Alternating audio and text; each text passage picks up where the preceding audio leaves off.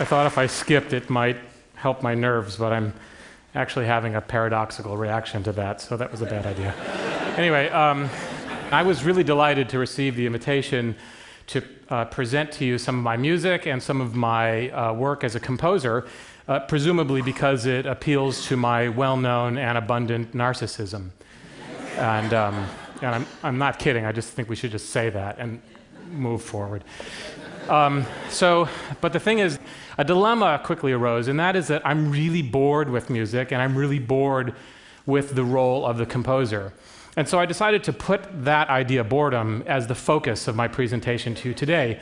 And I'm going to share my music with you, but I hope that I'm going to do so in a way that tells a story, tells a story about how I used boredom as a catalyst for creativity and invention, and how boredom actually forced me to change the fundamental question that I was asking in my discipline, and how boredom also, in a sense, pushed me towards taking on roles beyond the sort of most traditional narrow definition of a composer. What I'd like to do today is to start with an excerpt of a piece of music at the piano.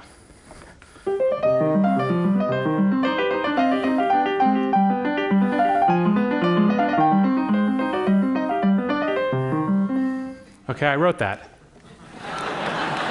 no, that's not. Oh, why, thank you. No, no, I didn't write that.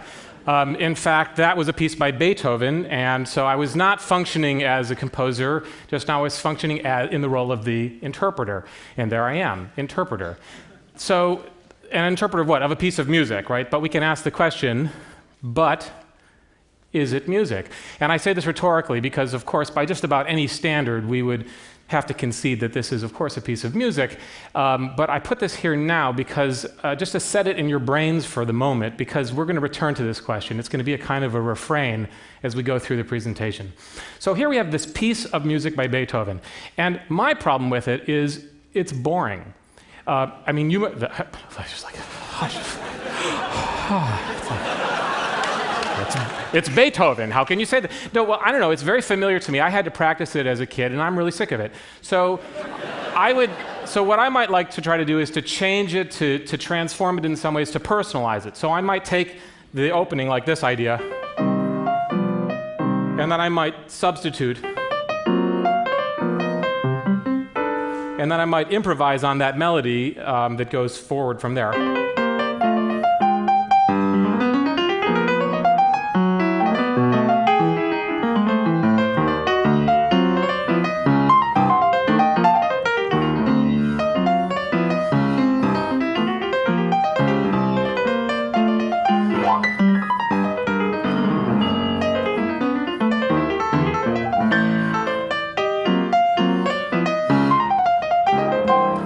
That might be the kind of thing. Well, thank you.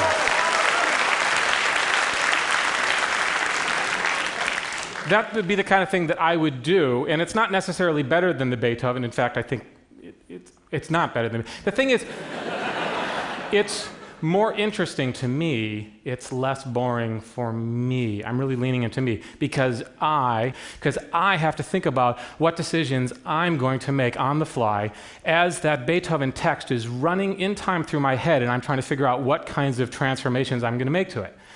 So, this is an engaging enterprise for me, and I've really leaned into that first person pronoun thing there. And now my face appears twice, so I think we can agree that this is a fundamentally solipsistic enterprise. but it's an engaging one, and it's interesting to me for a while, but then I get bored with it. And by it, I actually mean the piano, because it becomes this, it's this familiar instrument. Its timbre range is actually pretty compressed at least when you play on the keyboard and if you're not doing things like listening to it after you've lit it on fire or something like that you know it gets a little bit boring. And so pretty soon i go through other instruments they become familiar and eventually i find myself designing and constructing my own instrument. And i brought one uh, with me today and i thought i would play a little bit on it for you so you can hear what it sounds like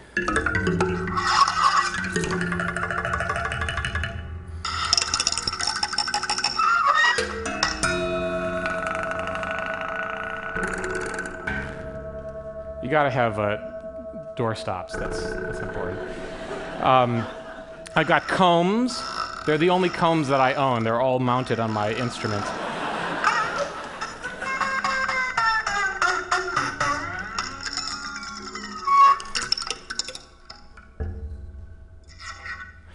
Um, I can actually do all sorts of things. I can play with a, a violin bow. I don't have to use the chopsticks, so we have this sound.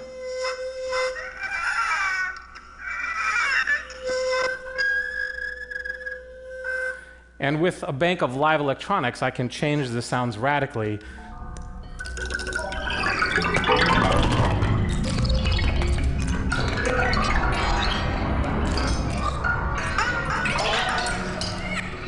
Like that, and like this. And so forth. So this gives you a little bit of an idea of the sound world this of this instrument, which I think is quite interesting. And um, it puts me in the role of the inventor. And the nice thing about this instrument is called the Mouseketeer. And the cool thing about it is I'm the world's greatest Mouseketeer player. Okay?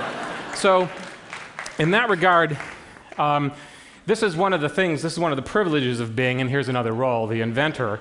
Um, and by the way, when I told you that I'm the world's greatest, if you're keeping score, we've had narcissism and solipsism, and now a healthy dose of egocentrism. I know some of you are just, you know, bingo or something.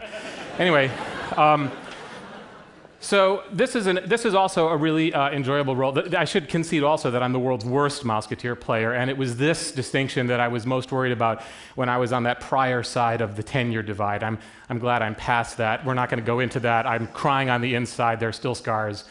Um, anyway, but I guess my point is that all of these, uh, these enterprises are engaging to me in their multiplicity.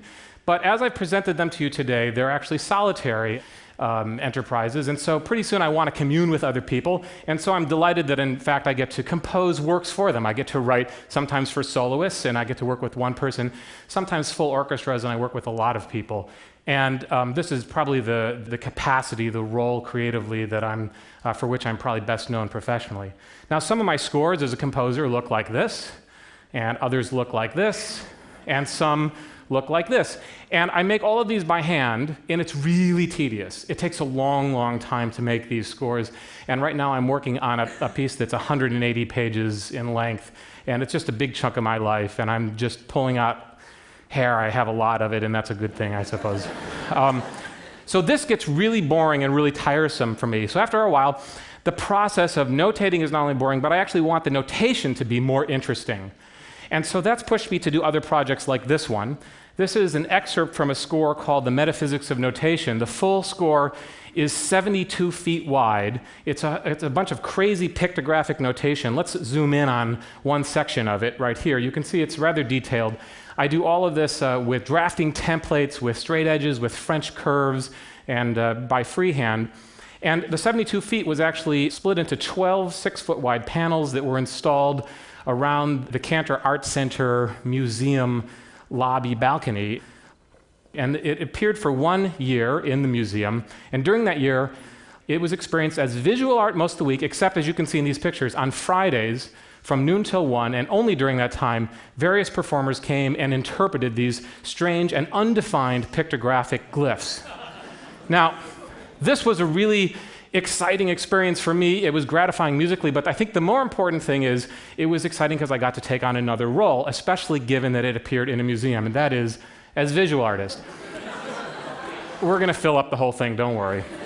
I am multitudes. Uh, so so one of the things is that i mean some people would say like oh you're being a dilettante and maybe that's true. I can understand how i mean because i don't have a pedigree in visual art and I, I, don't have any training but it's just something that i wanted to do as an extension of my composition as an extension of a kind of creative impulse. I can understand the question though but is it music? I mean there's not any traditional notation I can also understand that sort of implicit criticism in this piece, Esto, which I made when I was living in Copenhagen. I, I, took the Copenhagen subway map and I renamed all the stations to abstract musical provocations, and the players who are synchronized with stopwatches follow the timetables, which are listed in minutes past the hour. So this is a case of actually adapting something or maybe stealing something and then turning it into a musical notation. Another adaptation would be this piece. Uh, I took the idea of the wristwatch, and I turned it into a musical score. I made my own uh, faces and had a company fabricate them, and the players follow these scores. They follow the second hands, and as they pass over the various symbols, the players respond musically. Here's another example from another piece, and then its realization. So, in these two capacities, I've been scavenger in the sense of taking, like, the subway map, right, or thief maybe, and I've also been designer in the case of making the wristwatches. And once again, this is, uh, for me, interesting.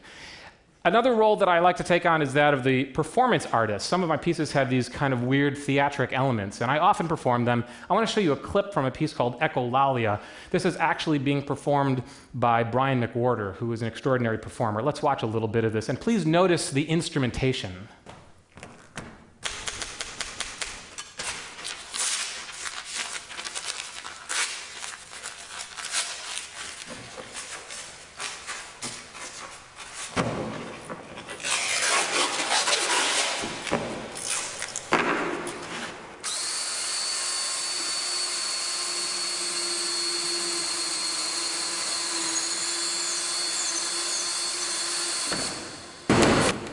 I hear you were laughing nervously because you too could hear that the drill was a little bit sharp. The intonation was a little questionable. Um, let's watch just another clip.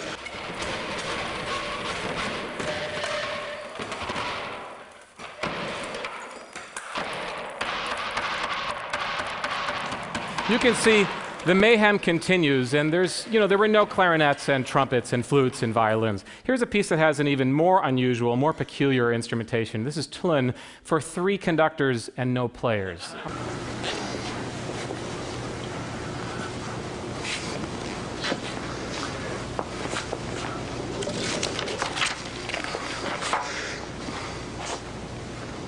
This was based on the experience of actually watching two people having a virulent argument in sign language, which produced no decibels to speak of, but affectively, psychologically, was a very loud experience. So, yeah, I get it. With like the weird appliances and then the total absence of, of con- con- conventional instruments and this glut of conductors, people might, you know, wonder, yeah, is this, uh, is this music?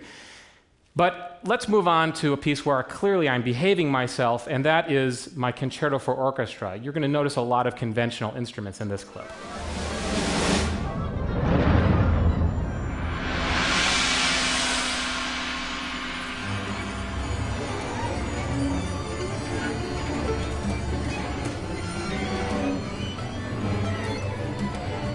This, in fact, is not the title of this piece. I was a bit mischievous. In fact, to make it more interesting, I put a space right in here, and this is the actual title of the piece. Let's continue with that same excerpt.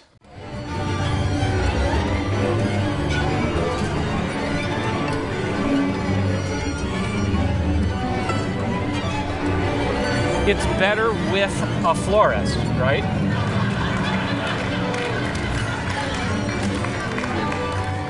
Or at least it's less boring. Let's watch a couple more clips.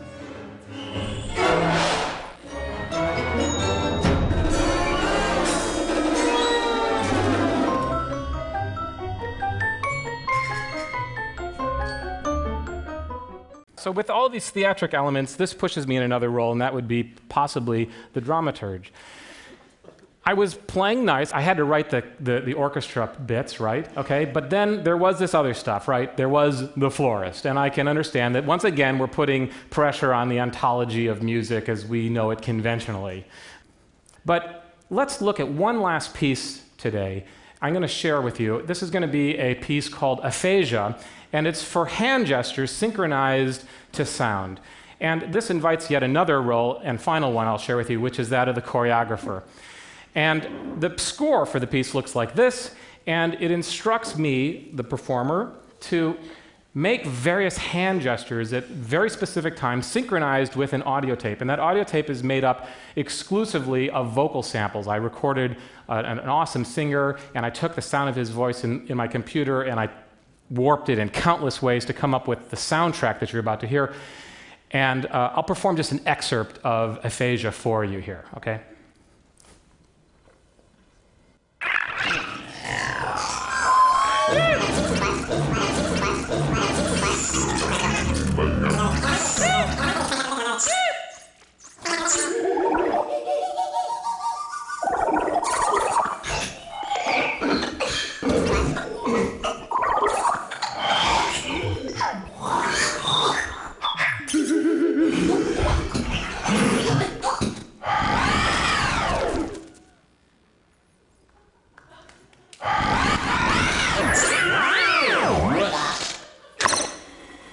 That gives you a little taste of that too. Yeah, okay. That's kind of weird stuff. Is it music? Here's how I want to conclude. I've decided ultimately that this is the wrong question, that this is not the important question. The important question is is it interesting? And I follow this question, not worrying about is it music, not worrying about the definition of the thing that I'm making. I allow my creativity to push me in directions that are simply interesting to me, and I don't worry about the likeness of the result to some notion, some paradigm of what music composition is supposed to be. And that has actually urged me, in a sense, to take on a whole bunch of different roles. And so, what I want you to think about is to what extent might you change the fundamental question in your discipline? And okay, I, am going to put one extra little footnote in here because, like, I realized I, I, mentioned some psychological defects earlier, and we also, along the way, had a fair amount of obsessive behavior, and there was some delusional behavior and things like that. And here, I think we could say that this is an argument for self-loathing and a kind of schizophrenia, at least in the popular use of the term, and I really mean dissociative identity disorder. Okay. anyway despite those perils, I would urge you to think about the possibility that you might take on roles in your own work, whether they are neighboring or far flung from your professional definition. And with that, I thank you very much.